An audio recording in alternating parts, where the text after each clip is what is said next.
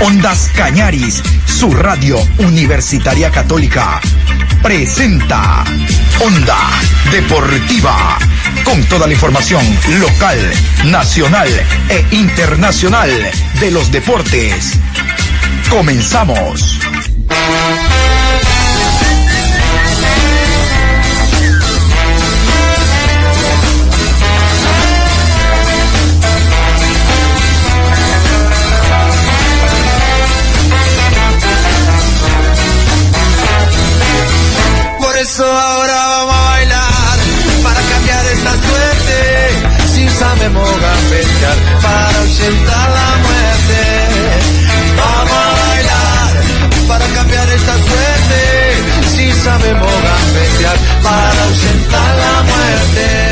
Hola, ¿qué tal? ¿Cómo les va? Qué gusto saludarlos. Aquí estamos en la programación Onda Deportiva. Un abrazo cordial para Juan Pablo Moreno.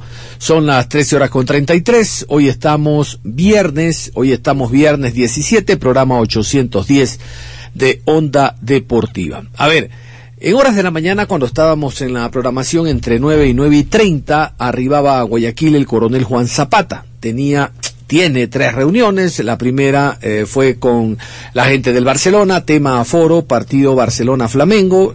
La próxima semana es visitante, la próxima será local.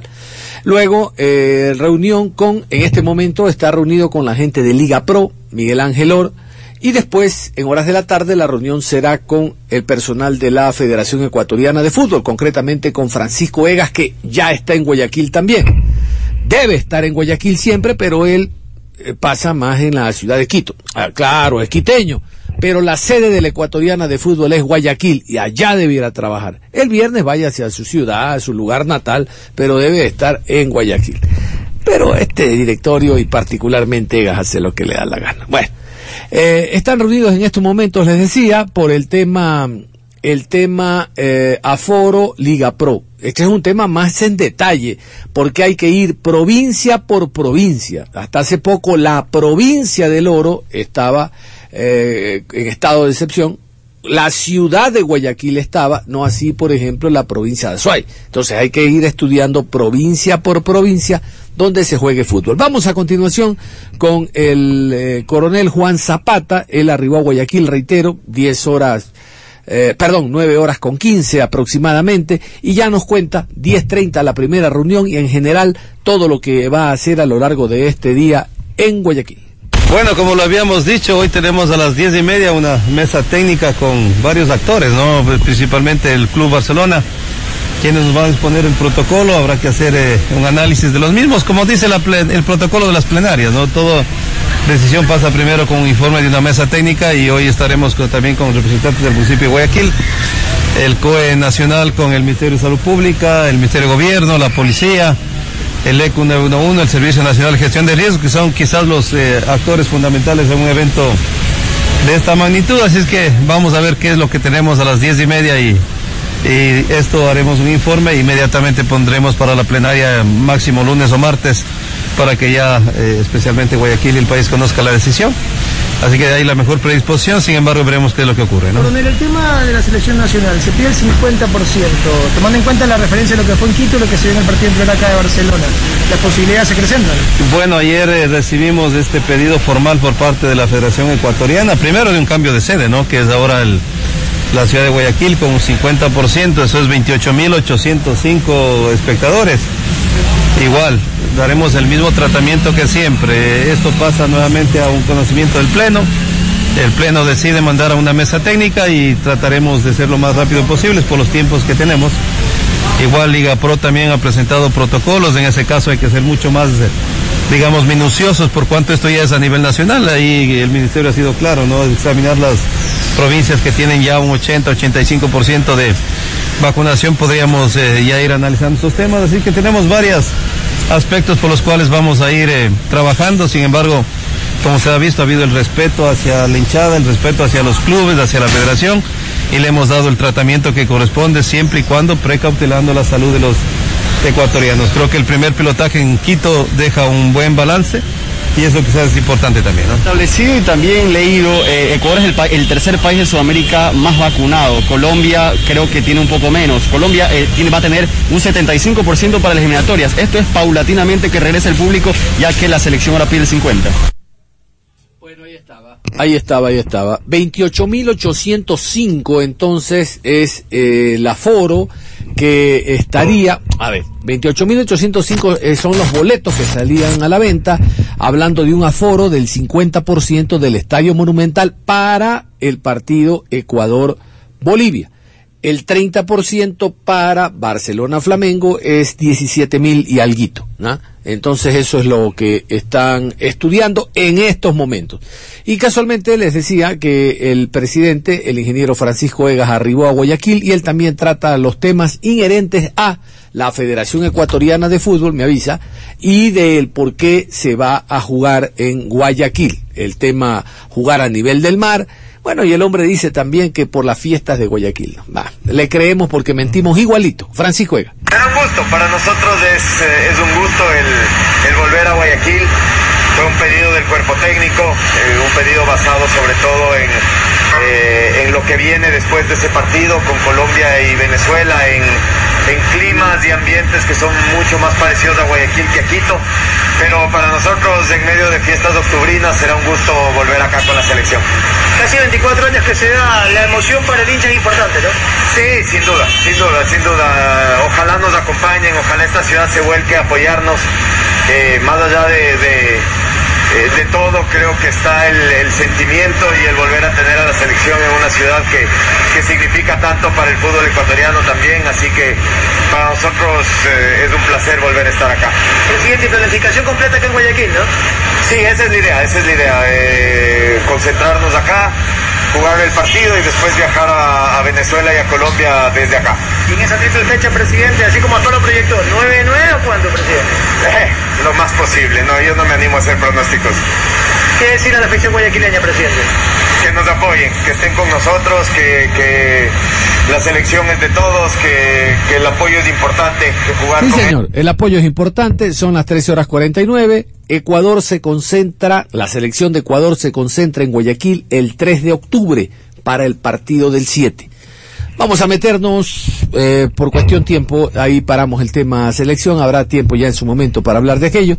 Vamos a meternos a la fecha 7 Liga Pro que continúa el día de hoy. Será importante siempre recordar los horarios y los árbitros aquí. Viernes 17 de septiembre, 19 horas, Estadio Banco Pichincha, Ciudad de Guayaquil, Barcelona Sporting Club versus Club Deportivo Cuenca. Árbitro central, Augusto Aragón. Línea 1, Andrés Tola. Asistente 2, Félix Vera. Cuarto árbitro, Leandro Angulo. Asesor de árbitros, Osvaldo Segura. Sábado 18 de septiembre, 15 horas. Estadio 9 de Mayo, Ciudad de Machala. Orense versus Guayaquil City. Juez central, Marlon Vera.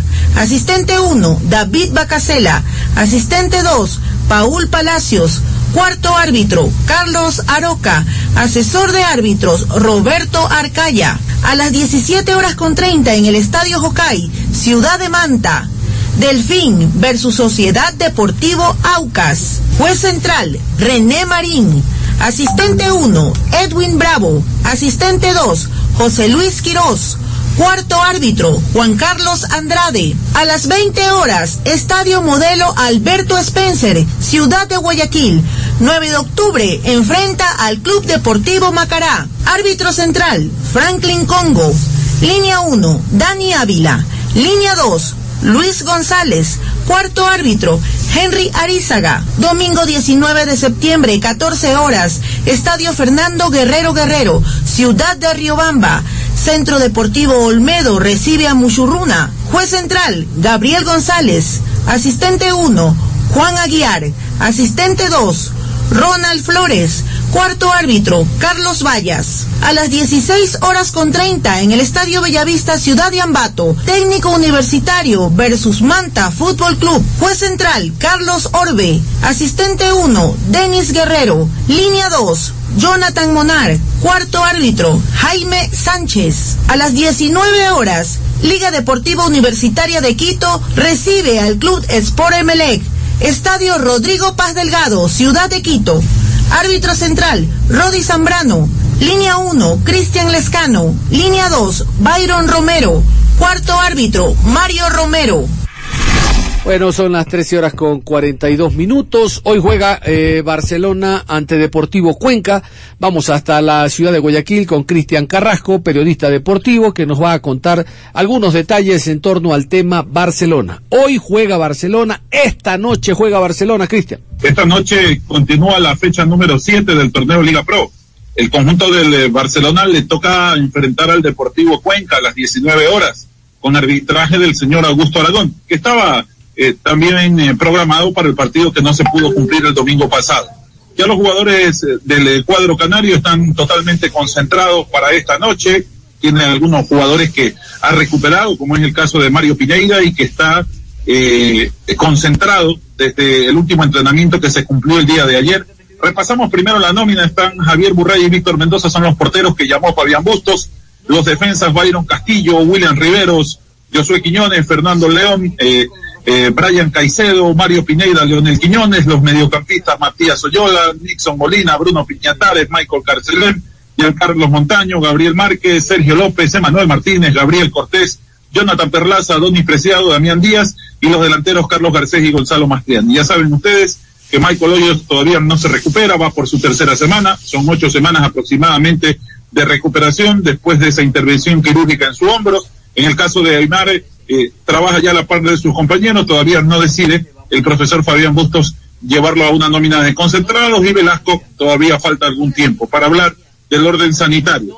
Están listos. El probable once que ponga esta noche estaría con Javier Burray en la portería, línea de cuatro, por derecha Byron Castillo, en el centro de la saga Luis Fernando León con el paraguayo Williams Riveros y por izquierda de arranque por lo menos lo tenemos a Leonel Quiñones está concentrado Pineira, ha trabajado con regularidad durante esta semana, no presenta ningún inconveniente, pero de lo que consumimos, o por lo menos información que tenemos, eh, sería una de las alternativas para el compromiso, no de arranque, sino eh, para la variante. En el medio campo lo tenemos a Bruno Piñatares, que ya también se recuperó de su problema en el peroné, lo acompañaría Sergio López, eh, Michael Carcelén también entrenó en esa posición, otra variante fue el ingreso de Nixon Molina, pero parece que se decide finalmente por Sergio López, con Bruno Piñatares.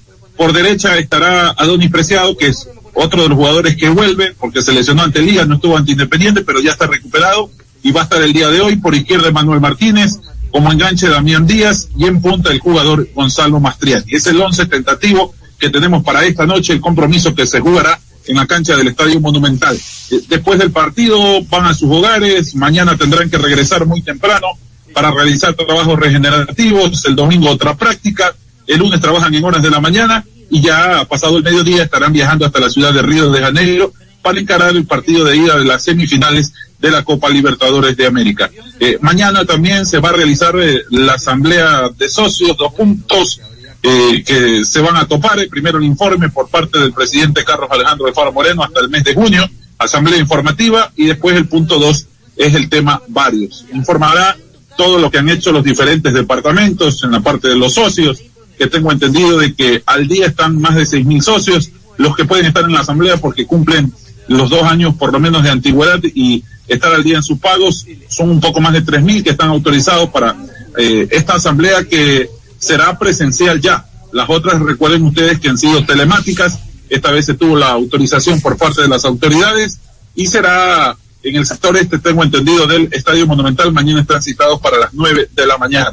Lo que han podido recabar en ingresos, las deudas que han pagado, todo eso, ese detalle eh, será presentado el día de mañana, nuevos auspiciantes, cuánto es la pérdida por eh, no ingreso de taquillas eh, por estas dos temporadas, todo eso estará en los informes que deberá presentar mañana el presidente Carlos Alejandro Alfaro Moreno y después vendrá el punto varios donde pueden topar eh, diferentes situaciones. En caso de jugadores que podrían renovar con el cuadro canario, hice mi investigación por lo del tema del jugador eh, Michael Carcelén. Hay una opción de compra. Eh, hay un club cuencano de segunda categoría, tengo entendido que es el dueño del pase del jugador. Atenas me parece que es el, el, dueño del pase y se están haciendo ya las negociaciones pertinentes para que Michael Carcelén pueda continuar en el Barcelona y adquirir eh, sus derechos deportivos. En el caso de Damián Díaz, a la espera también de que se pueda sellar ya un nuevo acuerdo, se, ah, se ha conversado bastante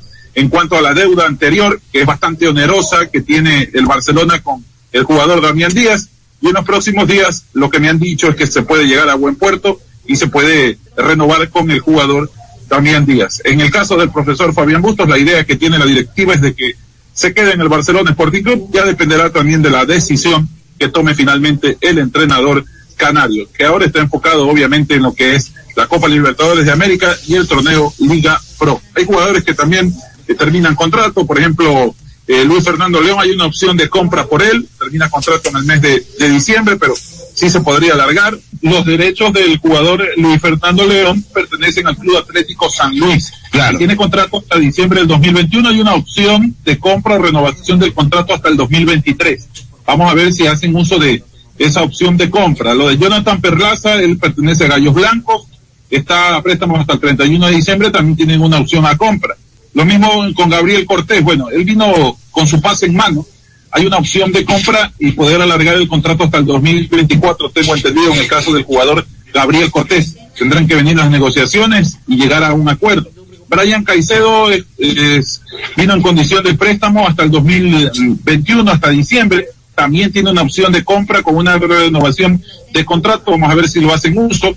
Lo de Michael Cáceres ya lo dijimos. Lo de Leonel Quiñones, bueno, él tiene Barcelona compró sus derechos económicos, tiene contrato hasta el 2024. Sergio López, recuerden ustedes que Barcelona también adquiere sus derechos, tiene contrato hasta diciembre de 2022.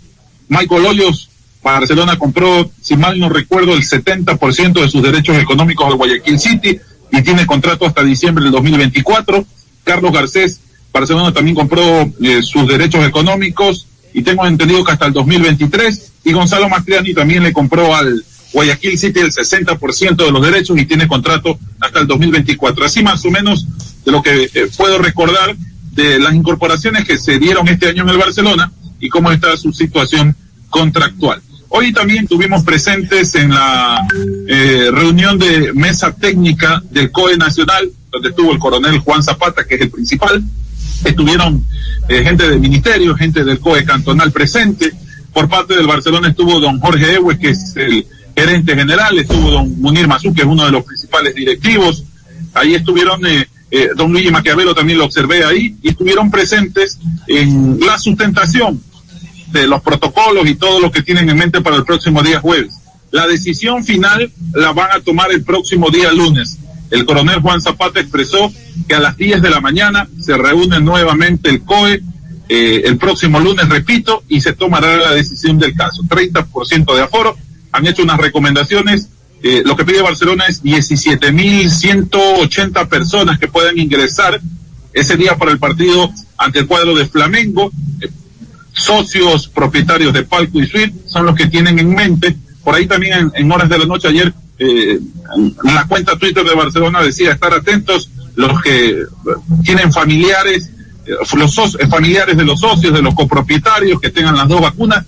Por ahí también creo yo que podrán tener la oportunidad con lo que indique Barcelona de que puedan estar presentes para ese compromiso, porque ya le digo, socios activos alrededor de seis mil, socios que eh, pudieran estar eh, poniéndose al día y que tienen menos de un año de deuda, más o menos alrededor de nueve mil, esa es la cifra que conocemos, y habrá que ver cuántos de aquellos también tienen las dos dosis de la vacuna, o si no, presentar una prueba PCR negativa. Pero entre las recomendaciones que le dio el COE Nacional al Barcelona, cero banderazos, obviamente, ya sabemos, eh, brindar mensajes, eh, concienciar a la gente para que no se acerquen solamente los que pueden ir al estadio, que se acerquen a las inmediaciones del estadio monumental, hacer una muy buena campaña.